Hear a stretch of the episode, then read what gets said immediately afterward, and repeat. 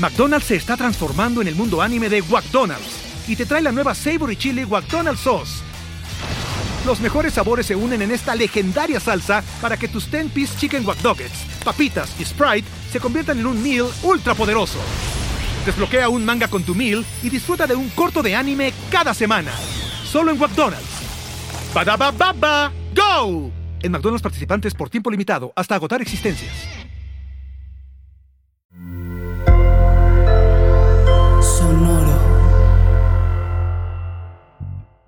Grandes empresas tecnológicas globales están invirtiendo fuertemente en México.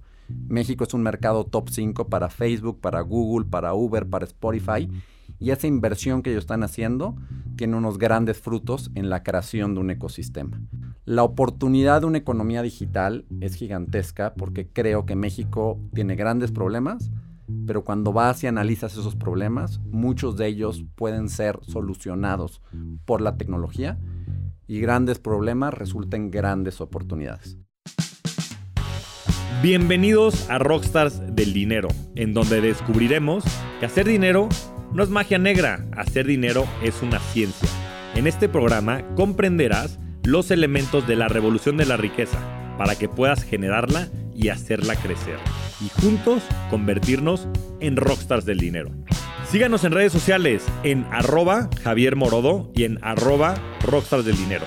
En Instagram, Facebook, TikTok, Twitter, LinkedIn, en todos los lugares. Suscríbete también a mi newsletter en mi página javiermorodo.com, en donde toda la semana estarás recibiendo información sobre negocios, tecnología, well-being, conciencia y también tips para poder generar y hacer crecer tu dinero. No se lo pierdan y convirtámonos juntos en Rockstars del Dinero. Bienvenidos a un nuevo episodio de Rockstars del Dinero. El día de hoy estoy muy contento de tener una persona que admiro muchísimo y de la que ya también he sido inversionista. Ya platicaremos de eso, porque trabaja en una gran institución. Para mí, uno de los referentes en todo el tema de private equity a nivel global. Y ya entraremos a detalle. Bienvenido, Luis. Muchas gracias, Javier. Gracias por invitarme y felicidades por tu podcast. Soy gran fan y me encanta lo que haces. No, hombre, la verdad es que va a ser una plática que de verdad me llevo saboreando por mucho tiempo. Y quería que empezaras por platicarnos quién eres, de dónde vienes y qué has hecho en tu carrera profesional. Claro, por supuesto. Eh, soy mexicano, nací y crecí en México. Tuve la suerte de tener una infancia feliz, con mucho amor, mucho cariño, acceso a una gran educación y sobre todo siempre tuve dos grandes mentores, guías, coaches que fueron mi papá y mi mamá. Y creo que eso me ha aportado muchísimo eh, a lo largo de mi vida. Y pensando en la parte profesional, creo que lo podemos definir por tres grandes momentos de suerte que tuve. La primera fue mi primer trabajo. Yo estaba en cuarto semestre de Libero estudiaba ingeniería industrial, tenía buen promedio, y mis coaches, mi papá y mi mamá, siempre me habían dicho que era bien importante empezar a trabajar joven. ¿Por qué? Porque los primeros 10 años de la carrera profesional ellos siempre me lo explicaban como el entrenamiento, donde te vas a posicionar para lo que va a ser tu carrera real, que empieza a partir de los 30. Y hay ciertas firmas que tienen un perfil para entrenar mucho más fuerte y que tienen grandes estructuras, y entrar a ellas es mucho más fácil si empiezas temprano. Entonces yo en cuarto semestre traía eso muy clavado y busqué mi primer trabajo de verano. La gran idea que tuve fue irme a Disneylandia con cuatro amigos a un programa de verano de trabajar en los parques. Y ahí mi papá me dijo, está muy padre, pero ¿por qué no checamos también si de casualidad en alguno de los grandes bancos de inversión, que son una de las mejores fábricas de talento, hay espacio? Es poco probable porque estás en cuarto semestre y la mayoría solamente contratan a partir de que estás graduado, pero intentémoslo. Y ahí fue el primer gran momento de suerte. Hablamos a UBS, estaba Gerardo Legorreta, que él era el jefe de un área que se llama Corporate Advisory Group, y su analista se estaba yendo de verano a Suiza a un curso y me dijo, está perfecto, tengo dos meses, te necesito, vente dos meses acá. Y el segundo momento de suerte ahí en UBS es que Gerardo fue un gran mentor. Yo me acuerdo de Gerardo, que él ya era socio de UBS, un viernes en la tarde enseñándome a modelar, enseñándome lo más básico de las finanzas. Y lo que iba a ser dos meses se convirtieron en tres años. No había un programa todavía de internships en UBS, pero ya estando adentro les gustó mi trabajo, me permitieron seguir, me cambié a banca de inversión y fueron tres años súper intensos de trabajos y horas muy largas, pero lo que yo llamo fue el entrenamiento militar del mundo financiero. Después de tres años yo tenía muchas ganas de hacer private equity. Eh, me encantaba, lo, veía eh, y en México había muy pocos fondos globales invirtiendo. Eh, uno de ellos era Advent, pero era uno que los podemos contar con la mano. Y en ese momento, después de tres años en UBS, decido buscar a Advent y tengo un segundo gran momento de suerte, que es que Advent estaba buscando también un asociado. En un periodo de cuatro años, de cuatro días de entrevistas, entro a Advent y me encuentro un segundo gran mentor, que se llama Antonio Moya, que era un director en Advent en ese momento y que toma un interés real en mí, en la parte profesional y personal, y me lleva de la mano en aprender el mundo de las inversiones. Antonio sigue siendo un gran amigo, un gran mentor, un gran coach, con el que hablo mucho. Estoy dos años en Advent México haciendo inversiones y un tercer año en Brasil como parte del equipo de gestión de una de las compañías de Advent. Habíamos comenzado esa inversión en México, era en el, sector de restaurantes, con la compra de la mansión, pero la, la, compañía que se llamaba International Milk Company había crecido mucho en Brasil a través de adquisiciones. Me voy un año como jefe de Corporate Finance, un año interesantísimo porque me toca levantar capital privado, levantar deuda, integrar adquisiciones, ejecutar un plan de crecimiento y culmina mi año haciendo el IPO de la empresa en, en, en Bovespa, en Brasil, yo siendo parte de un equipo de cuatro personas que hicimos el roadshow, yo tenía 26 años, yendo alrededor del mundo, una experiencia increíble. Y sobre todo que el ser operador, por lo menos durante 12 meses, creo que me aportó muchísimo, que me ha hecho mejor socio y mejor inversionista en el largo plazo, porque en la operación internalizas mucho de los problemas reales que se envían al operador. Al final el Excel aguanta todo y no hay nada como un periodo de trabajo dentro de la operación. Termino ahí, aplico a varias maestrías, tengo la suerte que me acepten varias y me decido ir a Harvard. Y yo me iba definido en que iba a regresar a Advent. Yo tenía un sponsorship de Advent que me pagaba la maestría y tenía un puesto para regresar. Y en ese momento no tenía ninguna duda. Pero en una conversación con mi papá, un gran, un gran mentor y un gran coach, antes de irme a la maestría, le platico de un gusanito que me empezaba a salir, que era que yo viviendo en Brasil me di cuenta que había un ecosistema de inversión que era infinitamente más maduro y más profundo que el de México. En ese momento, cuando hablabas con los grandes fondos sobre México, todos te decían que para invertir en México tenías que tener control de la empresa, que era un mercado emergente donde el rule of law no es perfecto y la manera de mitigar el riesgo era tener control en la empresa. En Brasil yo veo una visión totalmente distinta, que era los grandes inversionistas creían que para realmente capturar la oportunidad tenías que ser inversionista minoritario de los socios correctos en las mejores empresas de Brasil y estar alineado con ellos y no veía ninguna razón fundamental de por qué no podía funcionar eso en México. Y hasta arriba de la lista de los fondos que yo vi en ese momento que más me impactaban estaba General Atlantic. Eh, decido antes de la maestría, yo ya estaba viendo en Boston a dos semanas de entrar, consigo una junta con Bill Ford, que es el CEO de General Atlantic, a través de Mario Cobo, un amigo de mi papá. Entonces me acuerdo de Priscila, mi esposa, yo de 26 años dejándome en el aeropuerto. Y más que irle a pedir trabajo, fui a hacerle un pitch de por qué creía que General Atlantic tenía que venir a México y por qué, cómo creía que yo los podía ayudar a hacer. Tengo la suerte que le gusta, que confía y me da la oportunidad de hacer el verano entre el primero y segundo año del MBA en General Atlantic. Y ahí tengo el tercer gran momento de suerte, que es que en ese periodo antes de mi verano entra Martín Escobari a la firma. Martín yo ya lo conocía de Advent, él era socio de Advent y entra para liderar eh, la, la, plataforma de América Latina con la visión de expandir General Atlantic fuera de Brasil también.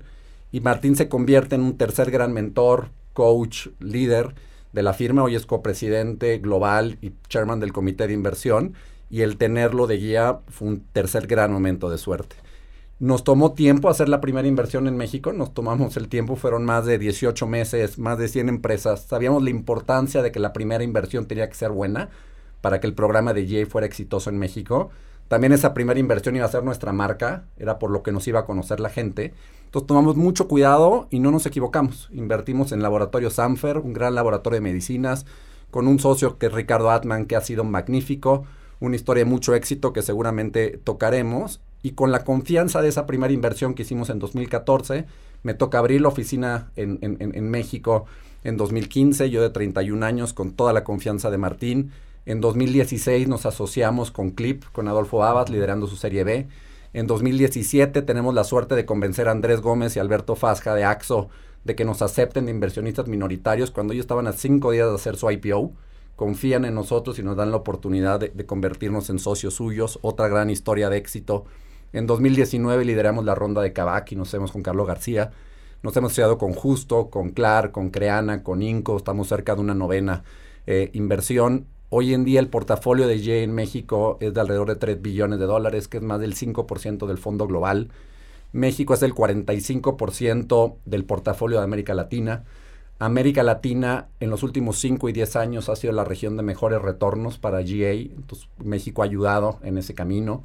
Hemos ya capturado más de un billón de dólares de liquidez de nuestras inversiones en México. Y sobre todo creo que hemos ayudado y sido una parte chiquita en la historia de emprendimientos tan exitosos como los que acabo de mencionar y eso es lo que más nos llena de orgullo y felicidad porque realmente creo que muchos de estos emprendedores están transformando a México. No, y es una parte fundamental, ¿no? El desarrollo mismo del país. Y ya llegaremos allá porque de verdad creo que están impulsando lo que va a ser el día de mañana probablemente la región con más potencial, ¿no? Ves todas las necesidades que existen y que no están satisfechas y muchas otras cosas que también hoy dan pie a esta esperanza, ¿no? Grandes emprendedores, pues ya están cambiando los ciclos también de inversiones, etcétera. Pero me quiero regresar al principio, Luis. Claro. Hablas de tus grandes mentores y primero mencionas a tu, a, tu padre y a tu madre. Sí.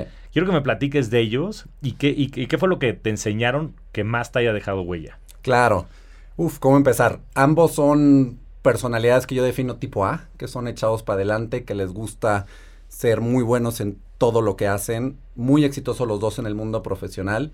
Mi papá fue muchos años, se fue a Stanford, trajo Citibank a México, fue CEO de Multivalores le pega la crisis del 94 en donde un, banco grande se va a, cero y tiene que venderlo a Banorte y de ahí se vuelve em, emprendedor fundando Finaxes en el año 2000 y una historia de muchísimo éxito en la creación de Finaxes en un grupo importante. Mi mamá fue CFO de Legorreta Arquitectos por muchos años, que era el despacho de mi abuelo Ricardo Legorreta. Ella llevó la administración y luego en el 94 toma un giro totalmente y se mete al mundo de la comunicación. Ella tiene programas de radio, tiene programas de televisión, da conferencias, tiene una fundación que se llama CEFIM y dedica esta parte de su vida al apoyo de la mujer. Entonces, en la parte profesional fue un gran ejemplo y una gran guía de lo que es hacer el trabajo bien hecho, del impacto que tiene el trabajar fuerte y sobre todo de la importancia de tener un propósito en la vida y que el trabajo refleje algo de ese propósito. Eh, fueron grandes deportistas, muy integrales en su relación. Entonces yo te diría, la primer gran aprendizaje fue con el ejemplo, realmente siguiendo, siguiendo sus pasos y fueron un ejemplo realmente positivo en la manera en la que, en la que interactuaban con nosotros. Y segundo, fueron una guía. Yo con mi papá siempre fue mi coach, eh, mi mentor eh, me decía su opinión sobre las decisiones que tenía que tomar, las grandes dudas que tuve en mi carrera profesional o personal, siempre las reboté con él. Y creo que el tener mentores en la vida es un gran lujo que yo tuve la suerte de tener dos desde el nacimiento y luego algunos más que he acumulado en la vida. Ahora pasemos a los siguientes tres mentores, ¿no? Hablas de estos tres grandes momentos que tuviste en tu carrera profesional y hablas muy bien de estas personas que te ayudaron, ¿no? Que te coacharon, que te ayudaron a crecer. ¿Qué le aprendiste a cada uno de ellos y cómo fueron fundamentales también en tu desarrollo? Pero no nada más del lado profesional, sino también del lado personal. Totalmente. El primero fue Gerardo Legorreta, que le aprendí a trabajar. Yo a los 20, 21 años de, la Universidad Iberoamericana realmente no sabía lo que era el trabajo. Él me ayudó a entender eh, el, cómo trabajar, la importancia de tomarte el tiempo en hacer las cosas, la importancia en la atención al detalle, eh, entonces yo realmente le aprecio mucho el que me haya enseñado eso a los, a los 21 años y fue un aprendizaje e, enorme. Antonio Moya fue el que me, aprendió, me enseñó muchísimo en cómo ser un inversionista, un buen socio. Fue la transición de banca de inversión a, a private equity y sobre todo me enseñó el que al final del día las inversiones de private equity son decisiones de personas, que al final tú estás apostando en la persona, en el operador, y el cómo interactuar con ellos fue un aprendizaje gigante que le tuve.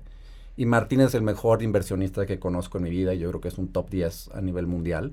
Eh, entonces me dio una claridad en la manera de ver las cosas, eh, me enseñó el cómo disolver grandes problemas y encontrar las dos, tres cosas que realmente importan y enfocarte en ellas.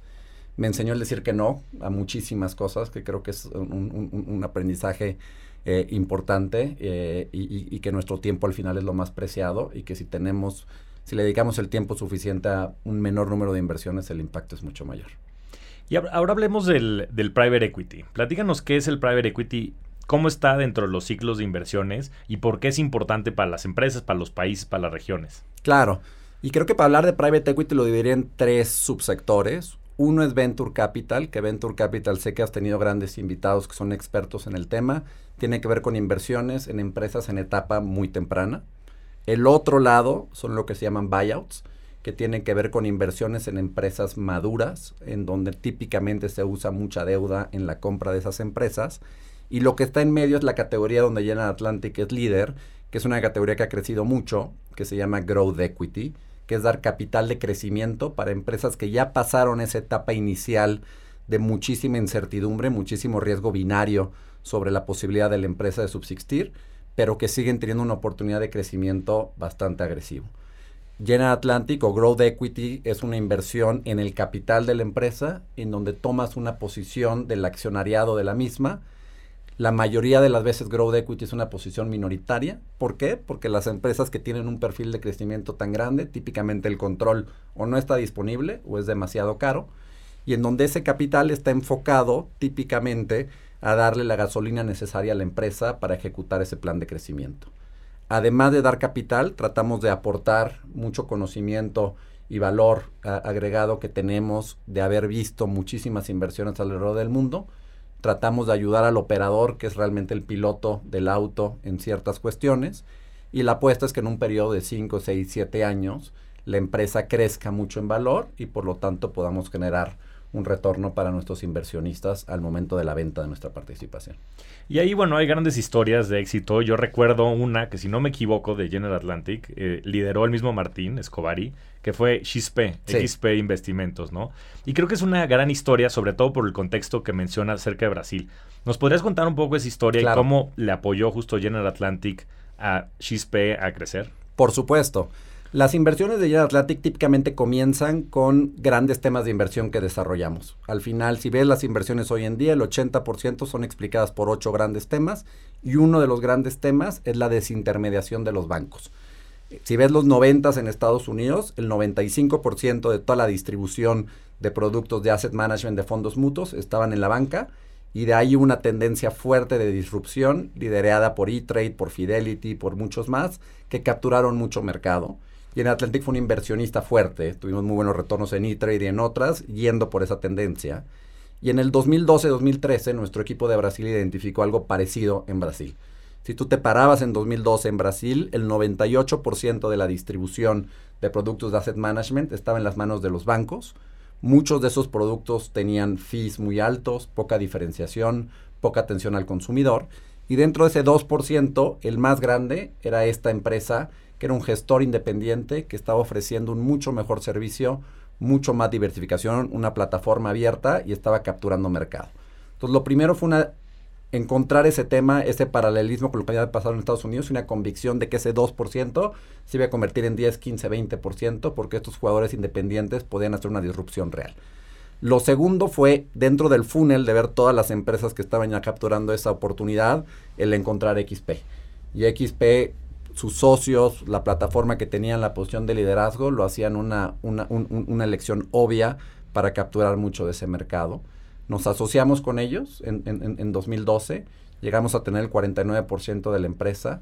Se les agregó mucho valor, creo, en la parte de construcción primero de procesos y, y de infraestructura para poder soportar el crecimiento y luego en toda la estrategia de despliegue comercial, toda la parte de tecnología, la parte de reclutamiento de asesores independientes. Esa fue una inversión donde General Atlantic invirtió alrededor de 300 millones de dólares por la mitad de la empresa. Es una empresa que vale varios billones de dólares en, en, Nasdaq, en Estados Unidos. Una gran historia de éxito donde ese 2% se ha convertido en 10% de un gran mercado, que es el mercado brasileño, y es una empresa que continúa creciendo a ritmos muy acelerados. Seguimos siendo inversionista de ellos después de, después de 11 años eh, y una, una de las principales ganancias de capital de GE a nivel mundial. McDonald's se está transformando en el mundo anime de McDonald's y te trae la nueva Savory Chili McDonald's Sauce. Los mejores sabores se unen en esta legendaria salsa para que tus 10-piece chicken wack papitas y Sprite se conviertan en un meal ultra poderoso. Desbloquea un manga con tu meal y disfruta de un corto de anime cada semana. Solo en McDonald's. baba ¡Go! En McDonald's participantes por tiempo limitado hasta agotar existencias.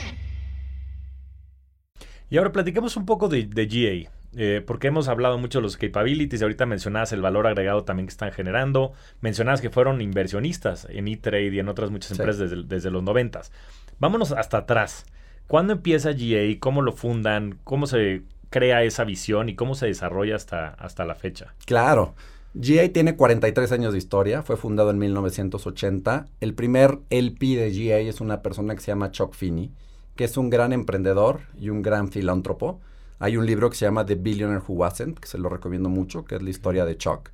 Chuck funda el concepto de duty free a nivel global eh, y crea una empresa enorme que es World Duty Free Shoppers, la cual vende y tiene un gran evento de liquidez y él toma dos decisiones una que quería donar todo a filantropía en vida de manera anónima y así lo hace a través de The Atlantic Foundation. Y hoy en día ha donado más de 7 billones de dólares. Muchísimos años fue de manera anónima. Hace pocos años tuvo que ya hacer disclosure por presión del ISR, pero realmente una historia de filantropía gigantesca. Y al mismo tiempo decide fundar General Atlantic con la idea de administrar el dinero de la fundación y poder generar retornos y por lo tanto donar más, pero también ser socio de empresarios que como él tenían visiones ambiciosas de sus negocios y donde él decía yo me hubiera beneficiado mucho de tener no solo capital, sino un socio estratégico y lo funda con esa visión. Contrata a los dos primeros inversionistas que, siguen siendo Chairman Emeritus y Vice Chairman eh, de, GA. Durante los primeros 10 años solamente invertimos en Estados Unidos, durante, durante la década de los 80 y GA se ha ido globalizando. Hoy en día invierte en todo el mundo. Eh, hoy en día es uno de los fondos más grandes del mundo, que el 40% de lo que hacemos es, mercados emergentes, China, India, el sudeste de Asia y América Latina. Y lo que no ha cambiado es la filosofía.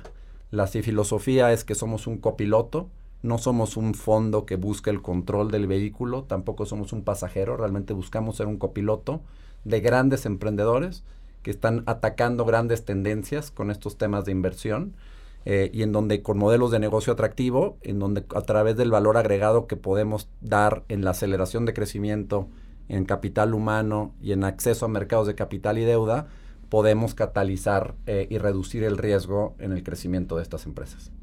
He tenido la fortuna de ir a, las oficinas que tienen en Nueva York y conocer a parte del gran equipo que tienen en, en General Atlantic. Y creo que es algo pues de lo que más define a General Atlantic, ¿no? A GA que es este talento que tienen internamente de múltiples inversionistas, pero también profesionistas específicos, ¿no? De tecnología, recursos humanos, etcétera, que es este valor agregado que le generan las empresas. O sea, cómo esto influye mucho en la tesis de inversión y sobre todo en esta sociedad que hacen con sus distintos este, socios en ese sentido. O sea, cómo, cómo les inyectan valor ustedes ya de manera tangible.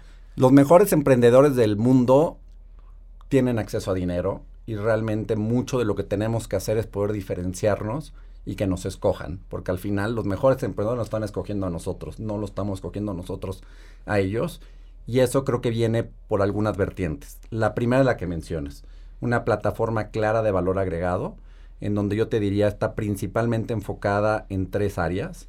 La primera es aceleración de crecimiento. En promedio la empresa de GA está creciendo 45% al año cómo podemos ayudar a que ese crecimiento sea aún más rápido o sea más sostenible. Nos metemos mucho en temas de pricing, mucho en temas de uso de data para tomar decisiones más eficientes, mucho en temas de efectividad de fuerza de ventas. ¿Cómo podemos acelerar el crecimiento? Segunda gran área, que creo que es la más importante, es capital humano. Cualquier empresa creciendo estos ritmos tiene necesidades de atracción y retención de gran capital humano. Tenemos una base de datos de ejecutivos que han trabajado con GA, que son curados por nosotros. El año pasado, más de la mitad de todas las búsquedas de C-Level de nuestro portafolio vinieron de este database de currículums que tenemos. Cuando una nueva posición de una empresa viene de este database, típicamente la posición se llena mucho más rápido que si haces una búsqueda externa y la probabilidad de éxito es mucho mayor porque es alguien que ya conoces. Ayudamos mucho con, temas de entrenamiento, de incentivos, etcétera. Y tercero es el tema de M&A, acceso a mercado de deuda y acceso a mercado de capitales. En los últimos tres años hemos ayudado a nuestras empresas a ejecutar más de 25 IPOs. Hay un entendimiento de los mercados de capitales, una relación con los inversionistas públicos eh, en el cual ayudamos al, emprendedor. Esa es la manera en la que agregamos eh, valor. Y por otro lado, creo que somos un socio, uno de largo plazo, porque no tenemos fondos cerrados, en donde no tenemos esa obligación de abrir y cerrar un fondo cada cuatro o cinco años, que típicamente te encapsula en, tiempos de inversión mucho más acotados. Entonces nos podemos alinear en tiempos mucho mejor al emprendedor. Y segundo, que creo que es la más importante, los em, socios del fondo somos los principales inversionistas del fondo. Y el 90% de todo nuestro patrimonio está invertido en GA. Entonces hay una cultura real de pensar como dueños y no como gestores. Y creo que eso los emprendedores lo ven, porque al final del día se están casando con alguien que al igual de ellos piensa como dueño y no como gestor de corto plazo. Y eso te convierte, creo que por definición, en un socio mucho más alineado con la visión de estos emprendedores. Hablabas de, de ocho macro tendencias sobre las cuales han invertido, ¿no? han utilizado como tesis de inversión. Y decías que la desintermediación es una de ellas. Sí. ¿Cuáles son las otras siete? Te cuento algunas, Y, algunas generales y otras más nuevas que, donde estamos empezando a invertir. Una general muy obvia es la desaparición del efectivo en las economías, eh, que es una tendencia que llevamos invirtiendo detrás de ella hace nueve años y seguimos. Es una apuesta a que si hoy en día el efectivo es más del 80% de la transaccionalidad de muchos países, ese número va a caer muy por abajo del 50%. ¿Por qué? Porque estamos viendo el desarrollo de plataformas digitales, porque estamos viendo una tendencia de bancarización en la economía y porque estamos viendo mucha presión regulatoria para bajar el uso del efectivo. Eso lo que hace es que crea un mercado enorme, nuevo, para, el uso de medios de pago digitales. ¿Qué tipo de oportunidades vemos en esa creación de ese gran mercado? Un par de ejemplos. Una, compañías que ayuden a las empresas a hacer pagos cross-border a través de los países, que es una necesidad cada vez más real. A través de eso invertimos en Adyen, una empresa holandesa que es una empresa pública muy exitosa, que fue la primera en hacerlo. Invertimos en D-Local, una empresa uruguaya ya pública en Estados Unidos que está haciendo lo mismo y seguimos invirtiendo detrás después de su tendencia. Hay otra gran oportunidad que es muchísimos de los comercios más pequeños no tienen acceso a poder dar soluciones de pagos digitales porque la estructura bancaria no le está dando servicio. Y esto crea una oportunidad enorme para jugadores que les den la habilidad de ofrecer servicios de pago y que usen esa habilidad de servicio de pago para bancarizar estos comercios medianos y poder ofrecerles otros servicios financieros. Dado esa tendencia, invertimos en Clip en, en México Hoy de cada comercio que se afilia en México al sistema de pagos, la mitad lo está haciendo con Clip. Están capturando un mercado grande y ayudando a la digitalización de los comercios en México. Invertimos en Bold en Colombia y en muchos otros. Ese es un ejemplo de un tema que llevamos invirtiendo 10 años. Un tema más nuevo es lo que llamamos the automation of trust. El fraude es uno de los principales problemas en nuestra economía y en mi opinión es la principal razón que explica la falta de inclusión financiera. ¿Por qué? Porque los niveles de fraude son tan grandes que los proveedores de servicios financieros tienen que volverse mucho más restrictivos para protegerse del fraude e incluso cuando lo ofrecen tienen que hacerlo de una manera mucho más cara para proteger esa incidencia de fraude que van a tener. Hoy la tecnología, el uso de data, el uso de biométricos, hace posible reducir el fraude de una manera muy importante con soluciones que le permita al banco o a la compañía de teléfonos o de salud saber que Javier es Javier cuando estás interactuando con ellos de manera digital y no tener duda de esa certeza de que Javier es Javier.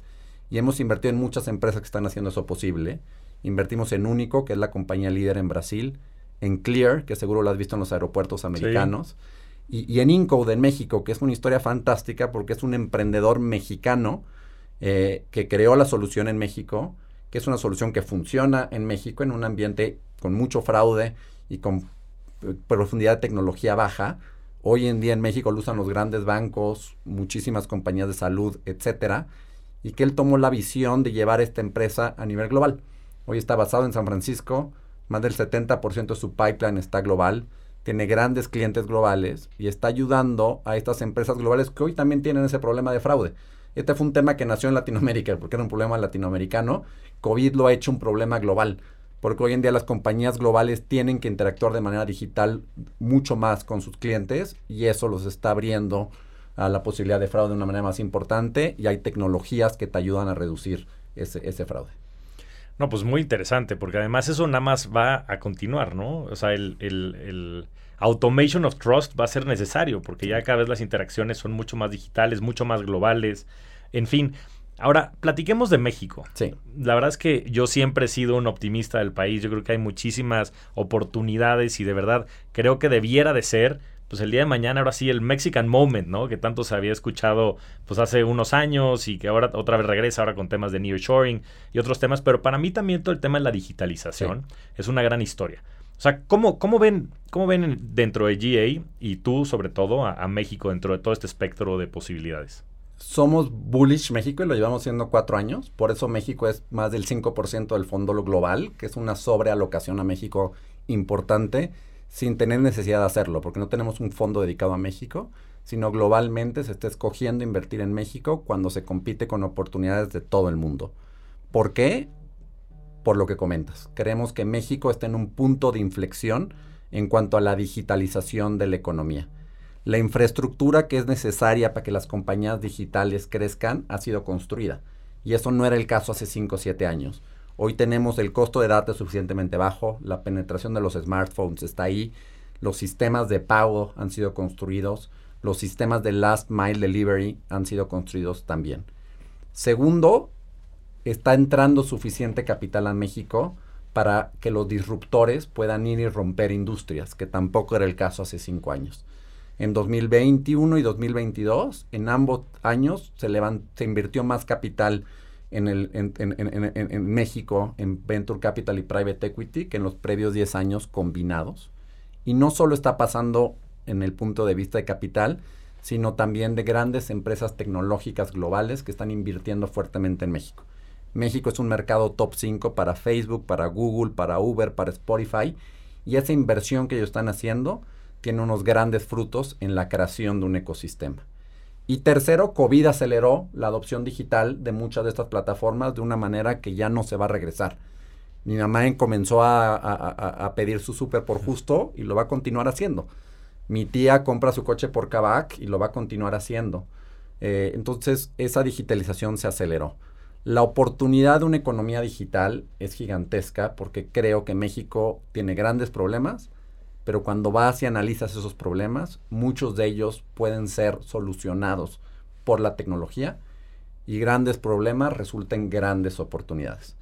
Kavak no está solamente resolviendo un tema de conveniencia como lo hace Carvana en Estados Unidos, sino está resolviendo un problema mucho más grande, que si tú quieres comprar o vender tu coche usado, hay una simetría de información, hay fraude, hay falta de confianza en el activo, no hay acceso a financiamiento. Es un problema mucho más grande que el que el Carvana está resolviendo en Estados Unidos. Problema grande, oportunidad grande. Y esa digitalización de la economía va a pasar. Eso lo combinamos con una tendencia positiva de inversión global en nearshoring, de un beneficio de México en lo que estamos viendo por el cambio en la manera en la que las cadenas de suministro están siendo construidas. Y lo combinamos con una estabilidad macro que viene por una prudencia fiscal.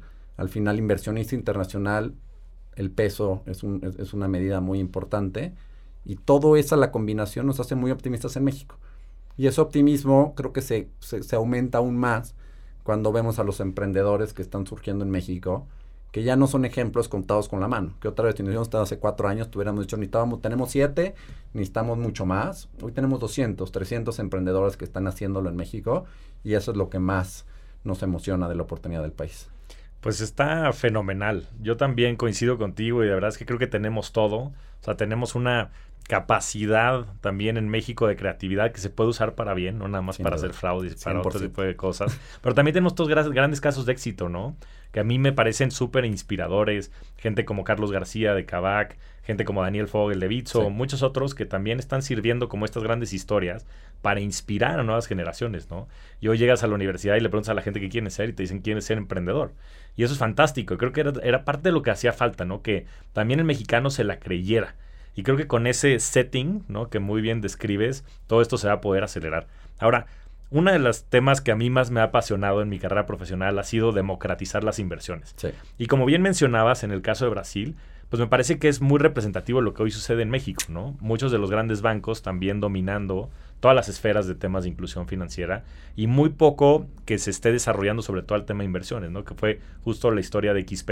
¿Cómo ves tú esa realidad dentro del país y qué, crees que suceda hacia adelante? Sobre todo sabiendo el gran poder que tienen hoy los bancos y pues probablemente la irrupción que, puede venir hacia adelante. Creo que es una oportunidad masiva de disrupción, el dar acceso a mejores productos financieros al consumidor retail.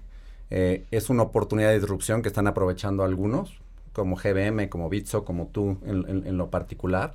Y es una oportunidad que trae un bien social gigantesco, porque no hace sentido que la oportunidad de inversión en, digamos, los activos de mayor retorno, mayor eh, rendimiento de largo plazo, solamente estén disponibles para las grandes instituciones o para la gente que puede hacer tickets mínimos que son gigantescos.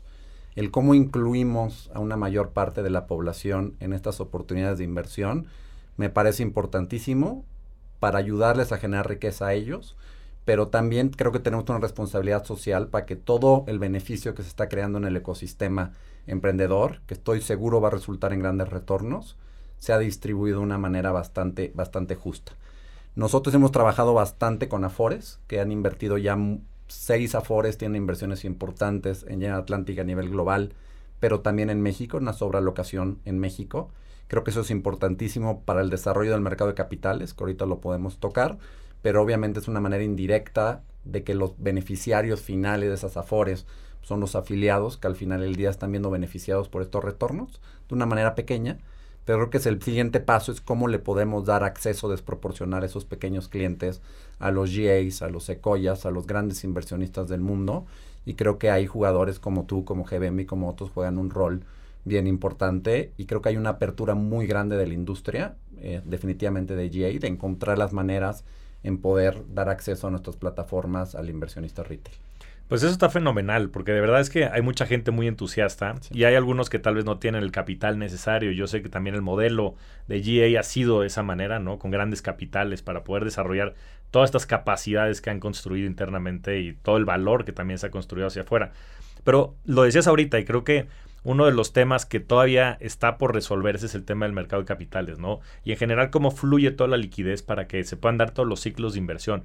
¿Cuál es tu perspectiva en cuanto a las bolsas de valores que hay en México, en cuanto a estos ciclos de liquidez y sobre todo cómo se pueden resolver? Claro, es una gran pregunta y creo que sigue siendo el gran tema por resolver en México. Como te decía, hemos logrado muy buena liquidez del mercado mexicano, pero todo ha sido del sector privado.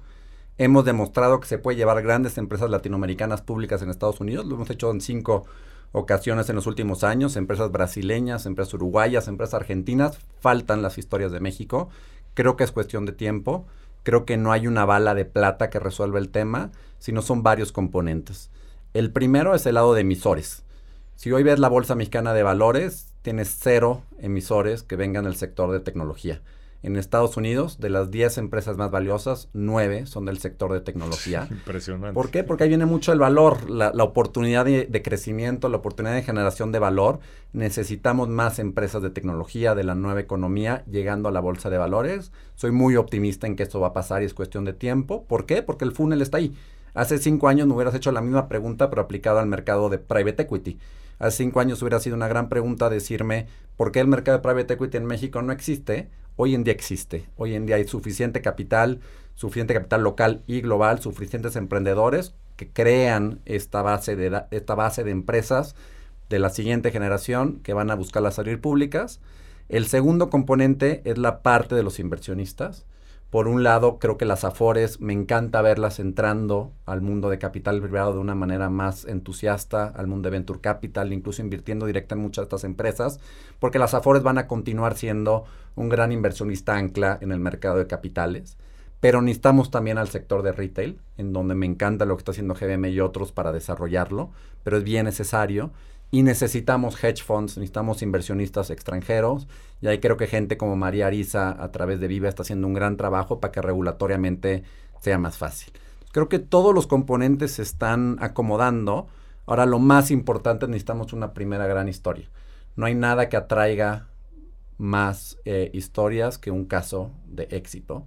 Y eso es responsabilidad del ecosistema, asegurarnos que ese primer IPO sea exitoso para todos, sea una empresa que entregue buenos resultados y buenos retornos a los inversionistas que confiaron en ellos cuando era privada, pero que luego siendo pública suba 10-15% en los primeros 30 días, haga lo que diga que, iba a hacer, cumple expectativas, sea un buen retorno para los inversionistas públicos, una acción líquida, hagamos un IPO de verdad exitoso y estoy seguro que si lo hacemos y es cuestión de tiempo, muchas otras van a venir porque hay interés global por México y hay suficientes empresas eh, que pueden salir al mercado y que tienen esta filosofía de crecimiento y rentabilidad que creo que es lo que hoy en día busca mucho el inversionista. Ahora, si nos fuéramos a 10 años en el futuro, ¿no? Y, y, en fin, hablábamos ahorita de nearshoring y hemos tenido episodios en donde nos platicaban que nearshoring puede agregar entre 300 y 400 billion de, este flujo para México, que es pues, cerca del 35% del PIB, ¿no? Con esa referencia de un trillón. Estás hablando de todos estos temas también tecnológicos que se están empezando a desarrollar, todos estos nuevos líderes, emprendedores, etcétera. ¿Cómo ves tú a México posicionado y, cuál sería la realidad también de México en 10 años desde tu perspectiva? Dos aspiraciones que, que tenemos con nuestro granito de arena. Uno, muchos de los grandes problemas de México siendo resueltos por la tecnología. Obviamente nunca van a estar resueltos al 100%, pero creo que la tecnología puede ser un gran catalizador para mejorar la inclusión financiera, para reducir la inseguridad, para mejorar la conectividad entre los mexicanos, para potencializar nuestro sector de exportación. Eh, entonces esos problemas que llevamos tratando de resolver mucho tiempo como industria, creo que son tierra fértil para los emprendedores y me encantaría ver tres, cuatro de estos problemas en donde grandes empresas hayan sido creadas atacando los problemas. Y el segundo sueño que está viendo realidad es la globalización del emprendedor mexicano. Al final del día, si hoy en General Atlantic tenemos acceso a 200 empresas y vemos muchísimo del tiempo empresarios, emprendedores de empresas de mercados desarrollados llenos a mercados emergentes. Y por fin lo estamos viendo al revés. Y cuando lo analizamos no hay ninguna razón porque el emprendedor del mercado emergente no pueda ser exitoso en el mercado desarrollado. Al revés, el que un Carlos García, un Adolfo Babas haya sido exitoso en México con todo contracorriente, hace mucho más factible que sea exitoso en un mercado donde hay menos barreras eh, por lo general. Y creo que esa globalización del emprendedor va a pasar, como lo vimos en las grandes empresas de los Cemex, los Alfas. Me encanta ver a Kavak saliendo a mercados emergentes alrededor del mundo. Me encanta ver a Incode conquistando Estados Unidos. Eh, y como eso tenemos más de 10 historias en América Latina hoy en día de emprendedores latinoamericanos que están exportando al mundo. Y me encantaría en 10 años tener 5 o 10 grandes emprendedores mexicanos que no solo sean referentes en México, sino que sean referentes en el mundo.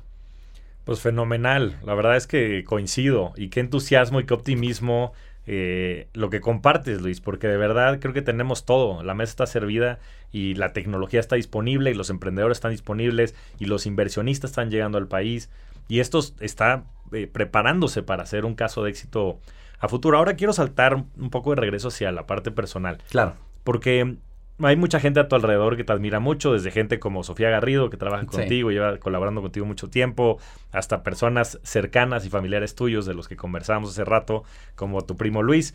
Y todos ellos hablan maravillas de ti, ¿no? Y, se expresan muy bien de ti, pero sobre todo hablan de tu tenacidad, ¿no? De tu capacidad de mentalizarte y lograr algo, lo que sea que te propongas. Y lo que te querría preguntar es, ¿qué hábitos has desarrollado en tu vida personal para poder lograr lo que te propones, porque de verdad es que se dice fácil, pero vaya que cuesta trabajo. es, una, es una gran pregunta. Creo que hay mucha, mucha gente habla sobre los hábitos del día a día, levantarte temprano, el, método de alimentación, etcétera. Creo que eso está bien cubierto. Para mí algo que ha sido clave, que he aprendido a la, a la fuerza, es primero decir que no a mucho. Tu tiempo es lo más sagrado que tienes. Life is too short al final del día. Y cuando empiezas a decir que sí a demasiadas inversiones, a demasiados temas personales, tu esfuerzo se diluye. Entonces creo que lo primero ha sido enfocarme o intentar hacerlo en las cosas en donde realmente me importa, donde realmente quiero dedicar mi tiempo y en donde hay un propósito detrás. Creo que es bien difícil tener esa tenacidad que mencionas si lo que estás buscando es solamente dinero. El dinero viene por sí solo, pero soy creyente que tiene que haber un propósito detrás y, ese propósito es lo que te hace pasar la hora extra ayudando en lo que puedas al emprendedor que está buscando un cambio social fuerte en México eh, o, o muchos otros casos. No, pues me parece fenomenal, porque aparte los mexicanos tenemos una debilidad para decir que sí a todo que es este, espectacular. Y eso, eso probablemente es parte del problema, ¿no? Yo creo que son de los temas que tenemos que cambiar. Y yo creo que estos también grandes emprendedores son de los temas que están intentando modificar, ¿no? Dentro del comportamiento, dentro de la cultura, porque sin duda es bellísima la cultura en México, pero yo creo que ha inhibido muchísimo también el potencial que, que tiene el país, ¿no? Y en ese sentido, lo que me gustaría preguntarte es, ¿cuál es ese propósito, ¿no? Que tú has encontrado en tu vida, y digo, de manera general, tal vez en, GA, ¿no? Digo, más allá de las inversiones que han, que han realizado, que han tenido rendimientos espectaculares, ¿cuál es ese propósito que tú en lo personal sigues y que también lo hacen en, la empresa? Claro, es, es buena pregunta. Creo que está muy atado al legado en el que tu trabajo esté causando un bien de, la, de largo plazo. Eh, la parte financiera estoy convencido que al final del día obviamente es muy importante hasta cierto punto. Creo que una vez que llegas a un cierto nivel, que ese número es diferente para cada persona, el retorno incremental del dólar adicional que puedas tener va cayendo de una manera muy importante y realmente depende de tener ese propósito, el, el que continúes con la motivación y con las ganas de seguir adelante. Para mí muchísimo han sido los emprendedores los emprendedores son los protagonistas de la historia, no somos los inversionistas. Nosotros estamos agregándole un pedacito de, asesoría, algo de capital, somos un copiloto, pero los protagonistas, los que están en las trincheras, los que viven el día a día, son estos emprendedores. Y cuando hablas con estos emprendedores, cada uno de ellos, de los emprendedores exitosos, tienen un propósito gigantesco. Están invirtiendo en la creación de una empresa de largo plazo, pero todas de ellas con un bien social bien definido. Y es algo que también hemos hecho muy proactivamente en Latinoamérica y no, no, está, de, no, está escrito en nuestros guidance de inversión, pero sí hemos pensado y hemos correlacionado nuestros retornos de inversión con empresas that are doing great while, while doing good. Y hay una correlación bien importante. Creo que hoy puedes invertir en empresas que además de generar un retorno financiero estén haciendo un bien al país, un bien al consumidor. Y, el invertir detrás de esos emprendedores que tienen eso creo que es mucho de mi propósito. Y al final pues lo puedo subdividir hoy en día en ocho subpropósitos de Ricardo Atman, de Andrés Gómez, de Carlos García, pero cada uno lo tiene bien definido. Y el poder seguir encontrando estos emprendedores y convertir en una parte chiquita de su historia creo que es increíble. Pues increíble, increíble. La verdad es que me dejas hasta sin palabras, muy entusiasmado de lo que viene y de lo que están construyendo y de esta palanca que han sido ustedes para Latinoamérica y sobre todo lo que creo que van a hacer hacia adelante. Ahora querría pasar a, un par de preguntas rápidas para ir cerrando. Y ya nos contaste de un libro, ¿no? De uno de los este, fundadores, por decirlo así, de, de GA. Pero uno que te... Platícanos cuál es tu libro favorito, alguno que te haya a ti eh, cambiado mucho la perspectiva. Claro, una de las grandes tradiciones que teníamos con mis papás era ir en familia a los mundiales. Fuimos eh, desde Estados Unidos 94, nos encantó ir a ver a México, es una experiencia increíble. Y íbamos a ir al Mundial de Sudáfrica y decidí, pues, para prepararme para el Mundial de Sudáfrica, leer sobre Sudáfrica y ahí caí de casualidad en la autobiografía de Nelson Mandela y me impactó muchísimo. Eh, obviamente su historia es muy bien conocida, pero fue una persona que estuvo 30 años en la cárcel totalmente aplastado por un, por un sector opositor con mucho racismo. Él pensó que se iba a morir en, la cárcel y tiene la oportunidad de salir y ser presidente de, Sudáfrica. Y ahí él tiene una elección en donde todo el mundo lo empujaba por ser este presidente que iba a afrontar, iba a buscar justicia eh, a favor de los que habían sido oprimidos por muchos años. Y él toma la decisión de ser conciliador, de perdonar y de incorporar a todos en ese proyecto de nación y creo que esa decisión es lo que le permite lograr lo que alcanzó en lo personal y en Sudáfrica. Y creo que es una gran lección, obviamente, de humanismo, pero también de liderazgo, que siempre regresa conmigo. Obviamente hay muchos libros de negocios y demás, pero esta lección eh, se me quedó grabada desde que leí ese libro hace ya 13 años. No, pues ahí está de nuevo el propósito, ¿no? Y el liderazgo, yo creo que muchos de los rasgos que hoy también estás implementando pues, en tu vida personal y tu vida profesional. Y también, también me gustaría que pudieras compartir en algún lugar donde los pudieran buscar, no sé si en la página de internet de, de General Atlantic, ya fueran o emprendedores que estuvieran buscando este capital o, también inclusive inversionistas. O no sé si te puedan buscar en LinkedIn o algún lugar donde los puedan buscar. Claro, la página de GA, LinkedIn, mi mail es lcervantes.com. Encantado de escuchar de emprendedores, inversionistas, cualquier gente que quiera conocer más de nosotros. No, pues fenomenal. Seguramente te van a este, llegar ahí este, varios mails, pero bueno, pues qué mejor, ¿no? También escuchar y tener una, una, perspectiva interesante de eso. Y ya por último, Luis, una pregunta que le hago a todos mis invitados, que es, ¿cuál ha sido tu mejor inversión? Es una gran pregunta. Sin duda, y tal vez suena cursi, pero es real, eh, haberme casado con Priscila, mi esposa. Llevo 17 años con ella en la parte profesional no hubiera logrado ni el 30% de lo que hubiera logrado si no hubiera estado con ella. Ella fue la que me apoyó cuando estaba en UBS y trabajaba en banca de inversión 17 horas al día. La veía un jueves de 11.45 de la noche a 12 y cuarto en su casa. Qué buena gente mi suegra ahora pensándolo también que me dejaba pasar. Eh, se vino a Boston conmigo sin pensarlo. Cuando me mandaron a Brasil, se fue a Brasil, consiguió trabajo en Brasil y sigue siendo mi principal sounding board para cualquier idea. Y puedo llegar con la idea más compleja de negocio y ella me la resume en dos o tres palabras que me cambian totalmente la perspectiva. Entonces, en la parte profesional hace una gran inversión. Y qué decir de la parte eh, personal, donde es mi compañera de vida y donde es la, una mamá que admiro muchísimo de nuestros tres hijos, probablemente el proyecto más importante de la vida es ser papá de estos tres hijos y es mi socia en ese proyecto. Entonces creo que sin duda es, es, la mejor inversión. Sí, hablando, hablando de socios ¿no? y de copilotos y la importancia del valor agregado, creo que es una gran manera de cerrar el podcast. Sin duda, creo que las parejas, las esposas, este, esposos, ¿no? Para los distintos casos y, para, y, para formar familias, ¿no? Es sin duda la mejor inversión y, y, estoy seguro que eso ha hecho que se hagan realidad muchos de estos proyectos, desde tu familia hasta por supuesto todo lo que has hecho en GA. Luis, no me queda más que agradecerte, eres un verdadero rockstar del dinero y de la vida. Me da mucho gusto tenerte aquí en el programa y espero lo podamos repetir. Gracias, Javier, encantado y muchas felicidades de verdad. Muchas gracias por escucharnos. Nos vemos semana a semana en este espacio para convertirnos juntos en rockstars del dinero. Suscríbete al podcast en todas las plataformas de audio y no te pierdas los nuevos episodios semana a semana. Ayúdanos a compartir el podcast y generar más cultura financiera. Esa es chamba de todos.